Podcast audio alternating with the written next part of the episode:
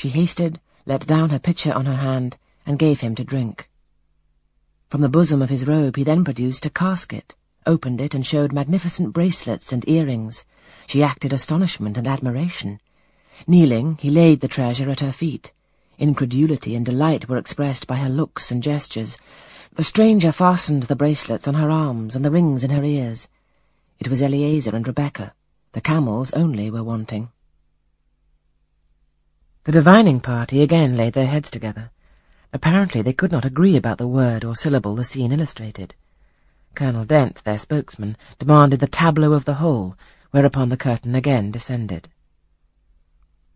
On its third rising, only a portion of the drawing-room was disclosed, the rest being concealed by a screen hung with some sort of dark and coarse drapery. The marble basin was removed. In its place stood a deal table and a kitchen chair. These objects were visible by a very dim light proceeding from a horn lantern, the wax candles being all extinguished.